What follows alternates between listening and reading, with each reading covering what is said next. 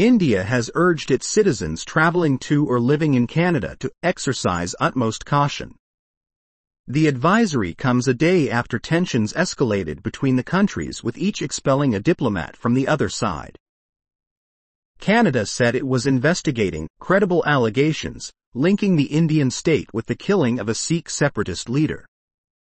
India strongly denied this, calling the allegations absurd. India's foreign ministry said it issued the advisory in view of growing anti-India activities and politically condoned hate crimes and criminal violence in Canada.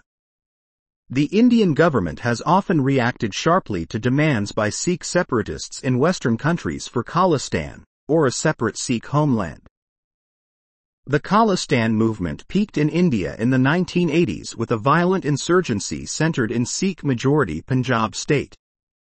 It was quelled by force and has little resonance in India now, but is still popular among some in the Sikh diaspora in countries such as Canada, Australia and the UK.